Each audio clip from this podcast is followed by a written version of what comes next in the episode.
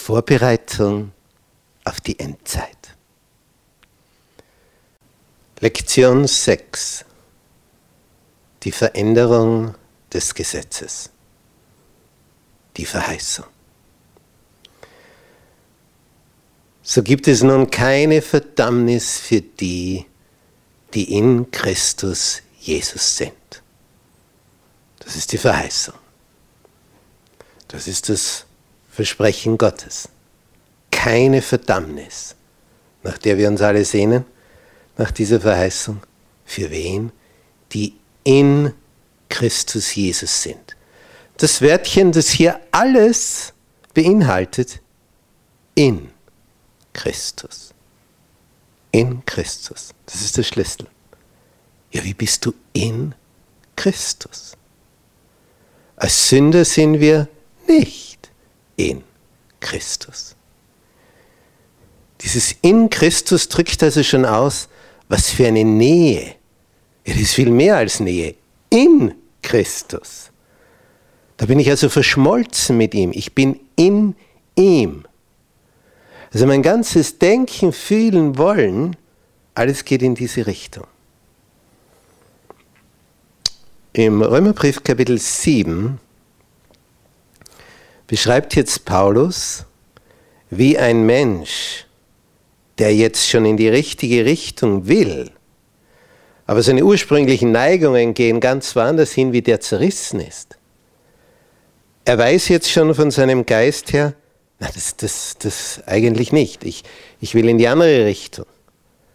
Aber das hält ihn zurück, so wie eine Bleikugel. Wenn du laufen willst und du hast die Bleikugel am Bein, du merkst, dass ich komme nicht richtig voran.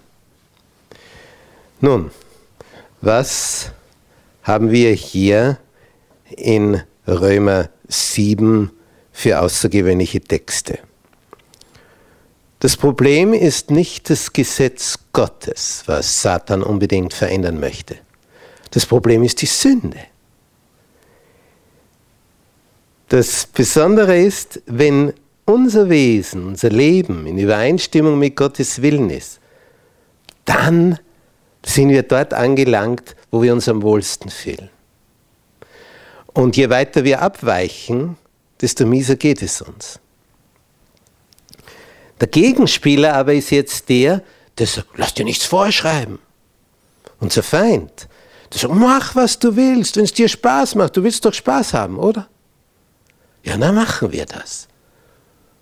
Und hinterher stellen wir fest, mir geht es aber gar nicht gut, obwohl ich Spaß hatte. Es war nur so eine Streichholzerfahrung. Kennen wir das? Ha, es brennt, ist schon wieder aus. Das ist alles viel zu kurz, viel zu kurzlebig. Wir möchten was Längeres eine lang anhaltende Wärme, eine Kohlenglut, das glüht und glüht und glüht und Wärme strahlt. Nicht nur so ein paar Sekunden. Paulus kämpft im Römer 7 mit diesen Bereichen, dass hier eine Vorschrift von Gott ist, eine Regelung, und eine Neigung in unserem Körper, die in eine ganz andere Richtung geht. Wir sind auf einer schiefen Ebene. Du die Kugel rauflegst, die rollt nach unten. Unweigerlich. Jetzt sagt er in Römer 7, Vers 7, was sollen wir nun sagen? Ist das Gesetz Sünde? Ist das Gesetz das Problem? Weil so macht es ja der Feind. Ich sage, weg mit dem Gesetz. Dann kannst du machen, was du willst. Das sei ferne sagt Paulus. Aber die Sünde erkannte ich nicht außer durchs Gesetz. Denn ich wusste nichts von der Begierde, wenn das Gesetz nicht gesagt hätte, du sollst nicht begehren. Er sagt, das Gesetz ist heilig, das Gebot ist heilig, gerecht und gut. Das Problem ist die Abweichung vom Gesetz. Denn das Gesetz Gottes drückt sein Wesen aus. Es ist etwas Kostbares. Aber wenn du es nicht halten willst, ist es lästig und unangenehm. Kommst du in Übereinstimmung mit dem Willen Gottes? bist du in Harmonie. Dann spürst du Frieden. Ja, dann spürst du, ja, ja, das ist es, was ich immer, immer haben wollte, wonach ich mich gesehnt habe und nie gefunden habe. So gibt es nun keine Verdammnis für die, die in Christus Jesus sind. Das Gesetz und die Sünde. Gottes Gesetz auf der einen Seite, die Übertretung dieses Gesetzes auf der anderen Seite, und das ist Sünde. Woher bekommt dieser, woher kommt dieser Begriff Sünde, Sünder? Kommt aus der griechischen Sprache von den Bogenschützen. Wenn so ein Bogenschütze seinen Bogen gespannt hat und der Pfeil abgeflogen ist und er traf nicht ins Ziel, dann war der betreffende Schütze ein Sünder, einer, der das Ziel verfehlt hat. Das ist die ursprüngliche Bedeutung. Du triffst nicht ins Ziel. Das heißt, das Gesetz Gottes, wenn du mit diesem Willen Gottes übereinstimmst, weil du willst, das ist die Voraussetzung, wenn du nicht willst, wirst du nie übereinstimmen. Aber wenn du das willst, dann triffst du ins Ziel. Und sonst triffst du nicht ins Ziel. Dann verfehlst du dein Lebensziel, dann wirst du wie die Rolling Stones hinausschreien, I can get no satisfaction. Ich finde diese tiefe Erfüllung meiner Sehnsucht einfach nicht. Ich finde sie nicht. Egal ob ich Ruhm habe, Macht habe, ich irre herum in der Weltgeschichte. Der Schöpfer hat einen Plan für uns, er hat uns erfunden. Und diese Erfindung von ihm, die funktioniert dann am besten, wenn sie in Übereinstimmung ist mit seiner Bestimmung. Nun, Paulus hat es im Römerbrief Kapitel 7 zum Thema gemacht wo er also klarstellt, das Problem ist die Sünde, dein Abweichen vom Gesetz. Das Gesetz ist heilig, das Gebot ist heilig, gerecht und gut. Dann sagt er, ist dann, was doch gut ist, mir zum Tod geworden? Denn wenn du das Gesetz übertrittst, bist du ein Sünder, du wirst sterben. Siehe Paradies. Adam, Eva. Die Sünde, damit sie als Sünde sichtbar werde, hat mir durch das Gute den Tod gebracht, damit die Sünde überaus sündig werde durchs Gebot. Damit du sie überhaupt merkst. Das Gesetz Gottes ist der Spiegel. Solange du nicht in den Spiegel schaust, passt alles. Schaust du hinein? Ach so, nein, passt nicht alles. Das ist der Sinn. Nun, im Laufe der Kirchengeschichte haben Menschen versucht, diesem Gesetz aus eigener Kraft gerecht zu werden. Und das schaute dann so aus, wenn wir an den Reformator Martin Luther denken, bevor er verstanden hat, was Erlösung ist. Das kam erst durch das Studium des Römerbriefes. Das, da gingen ihm die Augen auf. Was versuchte ein Martin Luther vorher? Dasselbe wie ein Saulus, bevor er zum Paulus wurde. Er hat sich angestrengt. Er hat überlegt, ah, es muss wahrscheinlich wehtun, ich muss leiden.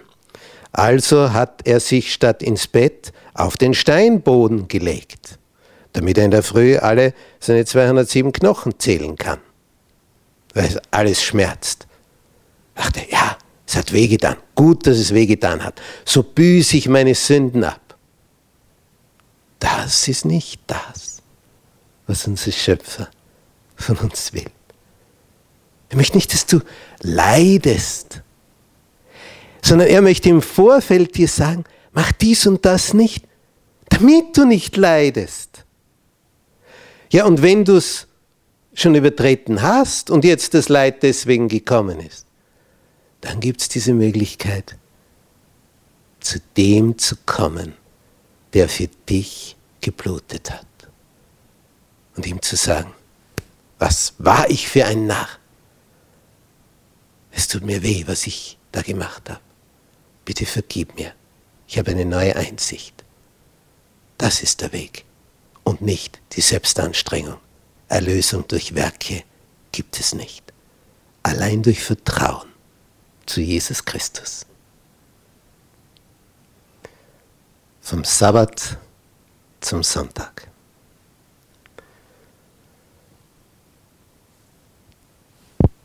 Das ist unser Thema. Die Veränderung des Gesetzes. Wir sehen es hier. Das ist der Teufel. Das ist seine Handschrift. Vom Sabbat zum Sonntag. Zum Sonnentag. Sonnenanbetung bei den Römern. Nun war das von Jesus beabsichtigt. Die meisten christlichen Konfessionen lehren das. Die sagen, ja, mit der Auferstehung Jesu, dann kam das Sonntag, seitdem ist das. In Wirklichkeit kam das Sonntagsgesetz erst 321 nach Christus. 300 Jahre nach Jesu Auferstehung. Aber weil das schon so lange her ist und man die Geschichte nicht so genau kennt und weil jetzt schon 1700 Jahre der Sonntag ist, meint man, das wäre immer so gewesen. Am Anfang war es nicht so. Es war nicht immer so. Und unser Ziel ist zurück zum Ursprung, zu den Anfängen, zum Original. Wir graben den ganzen Schutt weg. Es gibt aber einige Bibelstellen, die angeführt werden, meistens sind es drei, wo man sagt, naja, aber da steht doch. Aber die werden eben durch die Brille gelesen, es muss so gewesen sein, dass Jesus vom Sabbat zum Sonntag das verändert hat durch seine Auferstehung. Der Auferstehungsmorgen, was feiern wir da? Wie oft feiern wir das? Ja, wie oft wurde das Passa gefeiert? Zweimal im Jahr. Ostern, einmal im Jahr. Da ist die Erinnerung an dieses Fest, an diese Auferstehung. Was Jesus ersetzt hat, das Passamal durch das Abendmahl. Der wöchentliche Sabbat ist ganz was anderes. Er ist nämlich die Erinnerung daran, dass Gott diese Welt geschaffen hat. Gedenke des Sabbattages, dass du ihn heiligest, denn in sechs Tagen hat der Herr Himmel und Erde gemacht und das Meer und alles, was darinnen ist. Erinnere dich jeden siebten Tag daran, er ist der Schöpfer. Ganz andere Thematik. Nun, die drei Stellen. Im Johannesevangelium Kapitel 20 erscheint Jesus am Auferstehungstag, an diesem ersten Tag der Woche, dem Sonnentag, dem Sonntag, am Abend seinen Jüngern. Die sind versammelt, in ihrem Obergemach, alles verrammelt, verriegelt und Jesus erscheint. Sag, siehst, wann ist er ihnen erschienen? Sie waren versammelt. Na klar waren sie versammelt. Die waren dann immer versammelt, weil sie ja nicht mehr wussten ein und aus. Und jetzt waren sie versammelt, weil sie gehört haben, das Grab ist leer. Was machen wir jetzt? Wie geht's weiter? Ein paar Frauen haben gesagt, wir haben Engel gesehen. Eine hat sogar gesagt, ich habe Jesus gesehen. Ja, aber diese Frauen, und dann erscheint er. Waren sie zum Gottesdienst versammelt? Hat Jesus gesagt, das ist jetzt der neue Ruhetag? Sie waren aufgrund der ganzen Ereignisse beisammen und völlig durcheinander. Also der, diese Stelle gibt es nicht her. Dann Apostelgeschichte Kapitel 20, ab Vers 6. Da ist Paulus unterwegs er reist und reist und er sagt, an dem Tag waren wir da und an jenem da. Wir fuhren nach den Tagen der ungesäuerten Brote mit dem Schiff von Philippi ab und kamen am fünften Tag zu ihnen nach Troas und blieben dort sieben Tage.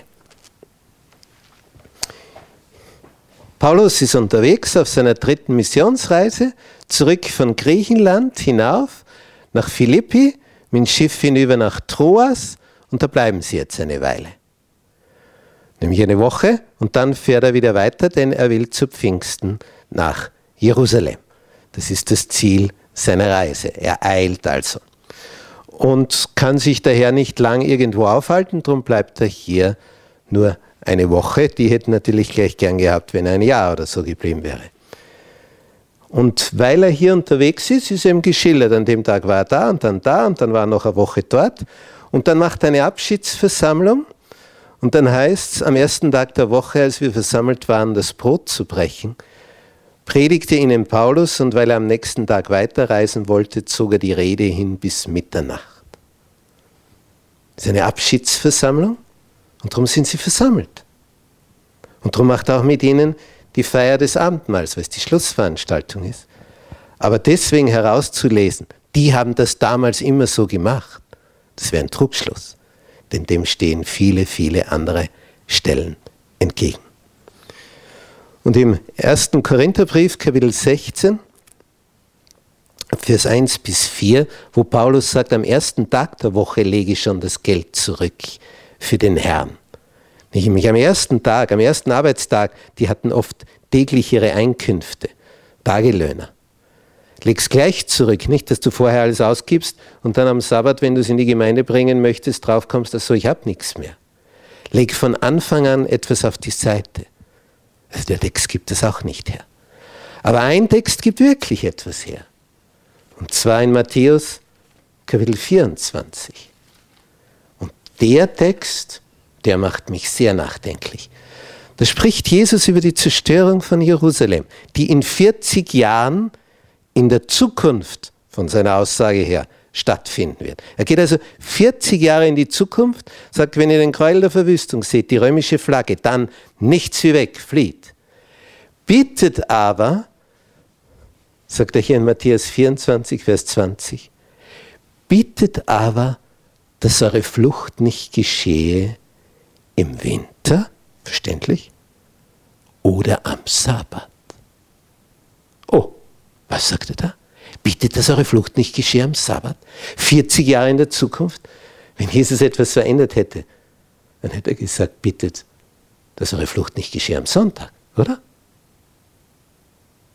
Bittet, dass eure Flucht nicht geschehe am Sabbat. 40 Jahre in die Zukunft. Das gibt etwas her. Das ist echt.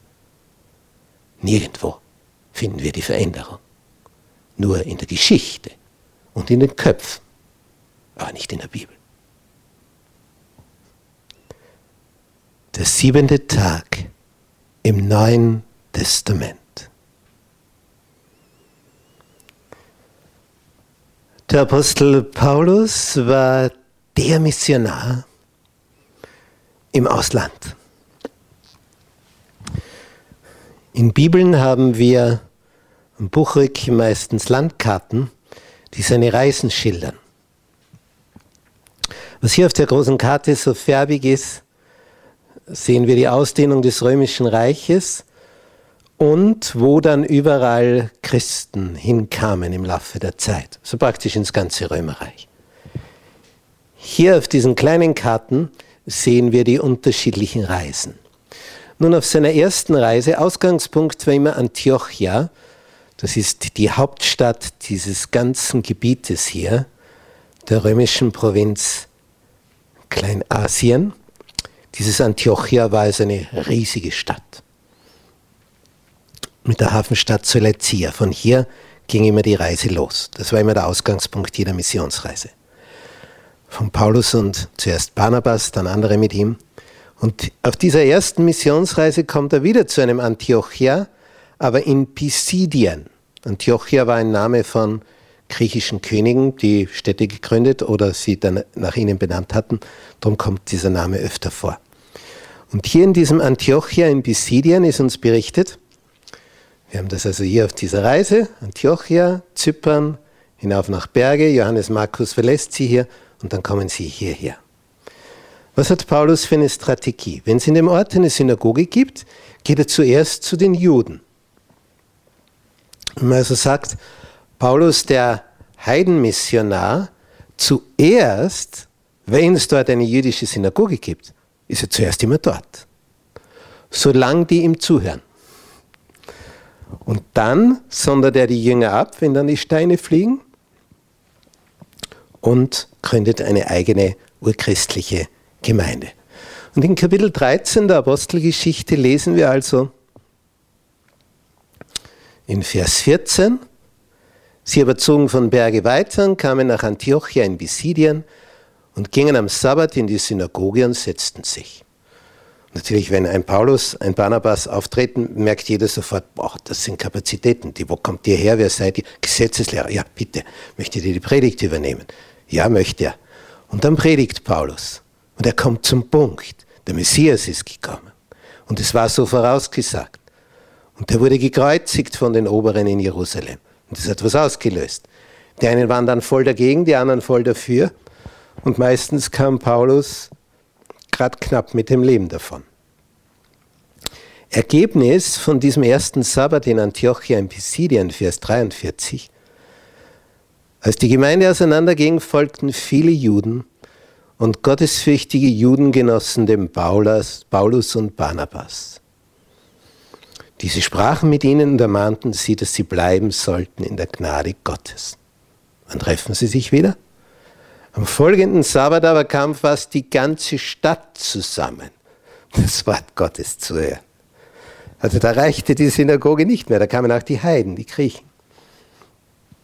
Und dann kommt es zum Widerstand. Das halten die Juden nicht aus, dass die ganze Bevölkerung Paulus zuhört, statt dass sie sich freuen, dass die Synagoge die Massen nicht mehr fassen kann. Und dann beginnt diese Phase, wo sie Paulus von sich stoßen, die Juden, die bei ihrer Linie bleiben, aber die anderen wechseln zu ihm über. Und so können wir das die ganze Apostelgeschichte hindurch verfolgen. Wo immer Paulus hinkommt. Kapitel 16 kommt er nach Philippi in Griechenland. Sehen wir auch hier auf seiner dritten, wie auf seiner zweiten Missionsreise das erste Mal. Er kommt nach Europa. Hier in diesem Philippi findet er keine Synagoge.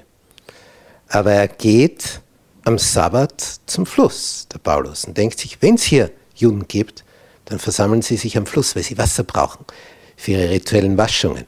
Und so findet er dort eine Gruppe von Frauen, wo die Lydia dabei ist und die wird die erste Christin von Europa, diese reiche Purpurhändlerin. Das ist also die Strategie. Zuerst zu den Juden, predigt am Sabbat, predigt am nächsten Sabbat, übernächsten Sabbat, solange sie es aushalten. Und dann zieht er wieder weiter. Aber die Christen, die Christengemeinde, die er gründet, sondert er dann ab von der jüdischen, weil es gibt kein Miteinander. Das wäre unmöglich. Sagt Paulus irgendwo, irgendwo etwas, dass es ein anderer Ruhetag sein soll, dass die sich an einem anderen Tag versammeln sollen.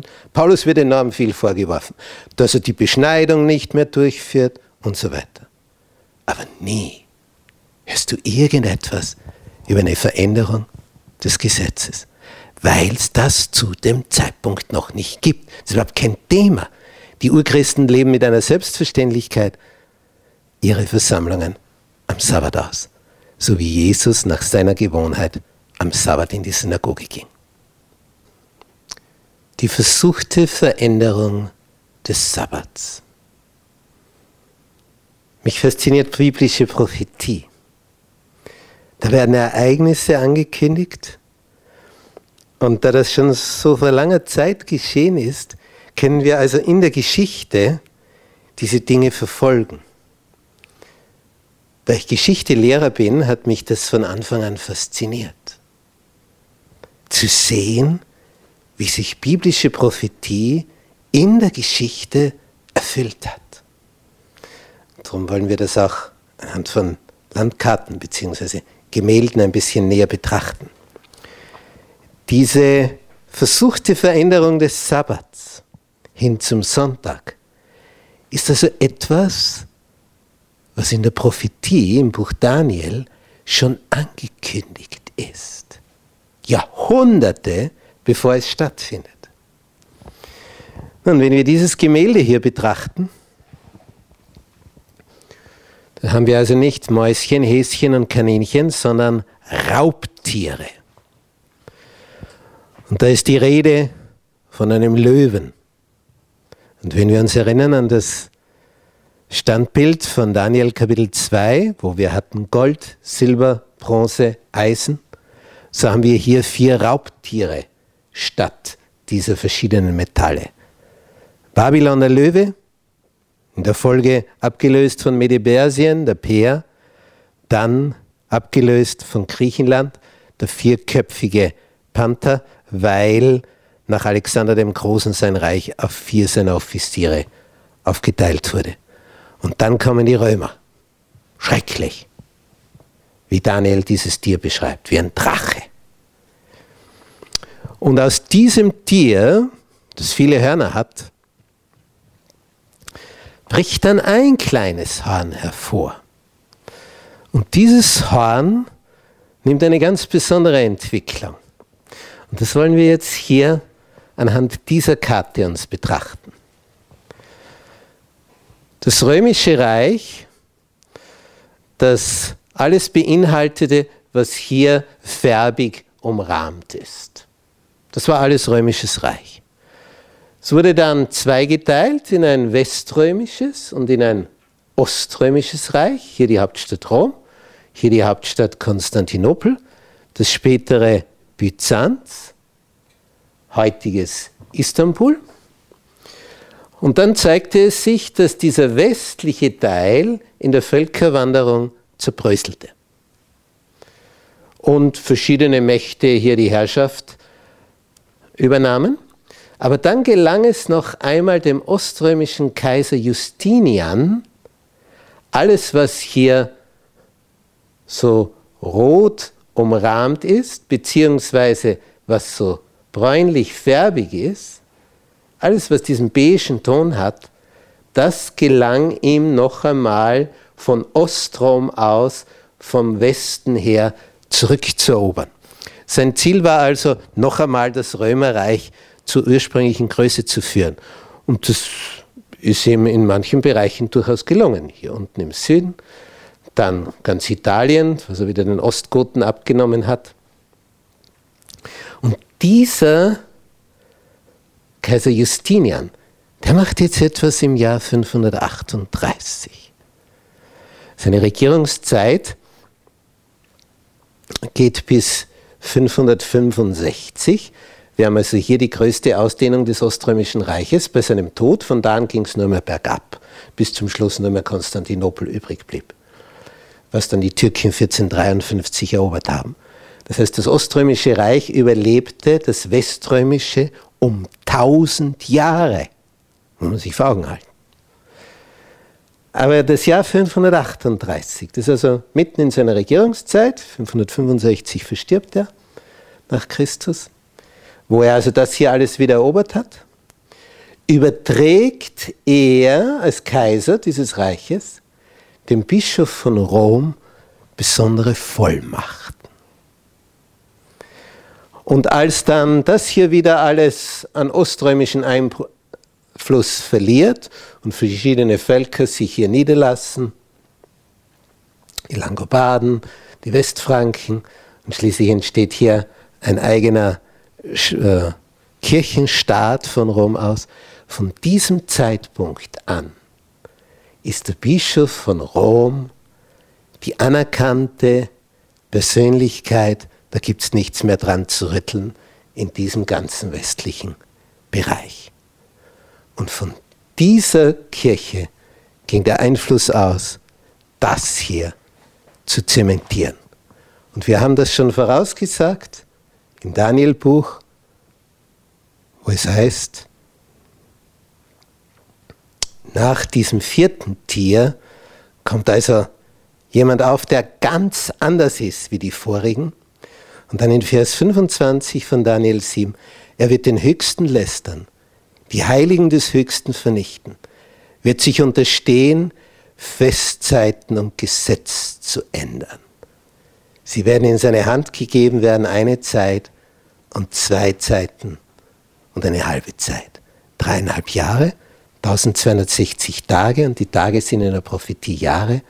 Das sind die 1260 Jahre von 538 weg, diesem Kaiser Justinian, bis 1700. 1898 bis zur Zeit Napoleons. Es war vorausgesagt und es traf so ein. Oh Gott, wie groß bist du? Zusammenfassung. Biblische Prophetie zeigt auf, schon beim Propheten Daniel, dass es eine Macht gibt, eine geistliche Macht, die das Ziel hat, das Gesetz des Höchsten zu verändern.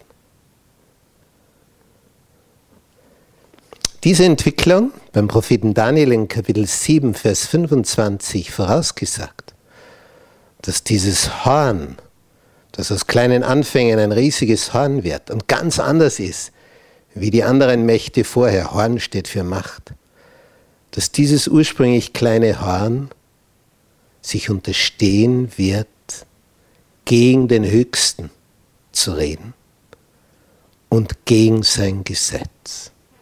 So wurde aus dem Sabbat der Sonntag. Seltsamerweise haben die protestantischen Kirchen in der Reformation das also noch nicht reformiert vor 500 Jahren. Darum hat sich Gott die Adventgemeinde hervorgeholt, ins Leben gerufen, damit sie diese Reformation zur Vollendung bringt, wo man nicht alles reformiert hat, was zu reformieren war. Wir sehen nun in der Geschichte, dass diese Veränderung vom Sabbat zum Sonntag mit politischen Dingen einherging. Auf dieser ersten Karte hier sehen wir in dunkelrosa und hellrosa die Ausdehnung des römischen Reiches, ging ursprünglich auch noch bis hier hinauf nach Britannien. Später hat man hier schon die Gebiete verloren um diese Zeit von 300 75. Da kamen nämlich von hier die Hunnen, trieben die Germanenstämme vor sich her, hier siedelten die Germanen, das Bräunliche. Und was die Germanen vorher nie geschafft haben, jetzt schafften sie es. Mit den Hunnen im Rücken durchbrachen sie den römischen Limes, die römische Speermauer. Setzten über und alles, was hier dunkel ist, bezeichnet das Weströmische Reich. Ab 395 war diese Reichsteilung hier in der Mitte mit der Hauptstadt Rom hier und der Hauptstadt Konstantinopel, späteres Byzanz, heutiges Istanbul hier. Dieser Hunneneinbruch führte letztlich 100 Jahre später, darum sind hier diese zwei Jahreszahlen, genau genommen 101 Jahre später, zum Untergang des Weströmischen Reiches. Es vollzog sich also nicht in einem Jahr, sondern in 100 Jahren. Mit dem Untergang dieses weströmischen Reiches, das oströmische Reich blieb bestehen, entstanden hier Germanenreiche auf weströmischem Boden. Die unterschiedlichen Farben schildern die unterschiedlichen Völker. Franken, Burgunder, Ostgoten, Westgoten, das Grüne hier die Vandalen, Germanenreiche um 500. Dem oströmischen Kaiser Justinian gelingt es, von Ostrom aus, Rosa, das hellrosa Gebiet für Rom zurückzuerobern, für das Oströmische Reich. Und in dieser Phase, wo also das politische Rom vorher schon zerbröselt war und jetzt von Osten aus das noch einmal römisch wird, in dieser Zeit erhebt der oströmische Kaiser Justinian dem Bischof von Rom, zum Bischof über die Bischöfe. Und der kann dann entsprechend wirken. Hier dieses dunkle Grau zeigt die Ausbreitung des römischen Katholizismus in Europa bis 1054. Aber es ist vorher schon etwas passiert. Denn als hier über dieses Römerreich Kaiser Konstantin zu Beginn von 300 regierte, hat er im Jahr 321 von hier aus, drum Konstantinopel, Konstantinstadt, das Sonntagsgesetz herausgegeben. Und seitdem ist der Sonntag zementiert. Denn das Papsttum, das dann entstand im Zuge dieser römischen Entwicklung, hat diesen Sonntag übernommen. Und wenn hier steht die Ausbreitung des Christentums, so müsste hier genauer stehen die Ausbreitung des römischen Katholizismus als eine Abart des Christentums. Nicht das ursprüngliche. Hier sehen wir dann die nächste Kraft aus dem Osten, das Grüne, und aus dem Süden. Der Islam breitet sich aus bis zu den Pyrenäen. Also von hier, ganz Nordafrika, Vorderasien, wird alles islamisch. Das letzte Bollwerk hier war das Oströmische Reich, das Rosa Gebiet. Auf europäischem Boden entsteht dann das Reich der Franken und hier kommt es dann zur Entstehung, was hier das Rosa Gebiet ist, im Reich der Langobarden, zu einem eigenen Kirchenstaat. Die Entwicklung ging dann weiter in Europa. Von der Zeit von 800 hat sich in Europa die Veränderung auf der Landkarte so abgespielt bis zum Ende des Ersten Weltkrieges. So sah es in Europa aus zur Zeit der Reformation. Aber die Ursprünge von dieser Veränderung des Gesetzes liegen im Römerreich. Darum heißt ja auch die Kirche, die dann entstanden ist, römisch-katholisch. Weil es eine Mischung ist aus römischer Religion mit christlicher Religion. Hier begann es und hat sich dann ausgebreitet über Europa, weil es die Staatskirche war. Und aufgrund dieser Mächtigkeit hat diese Kirche eifrig alle anderen, die das Urchristentum gepflegt haben, auszurotten versucht. Nach dieser Devise. Veränderung des Gesetzes, wo in Wirklichkeit ein mächtiger anderer dahinter steht. Der Gegenspieler Christi, nämlich Satan.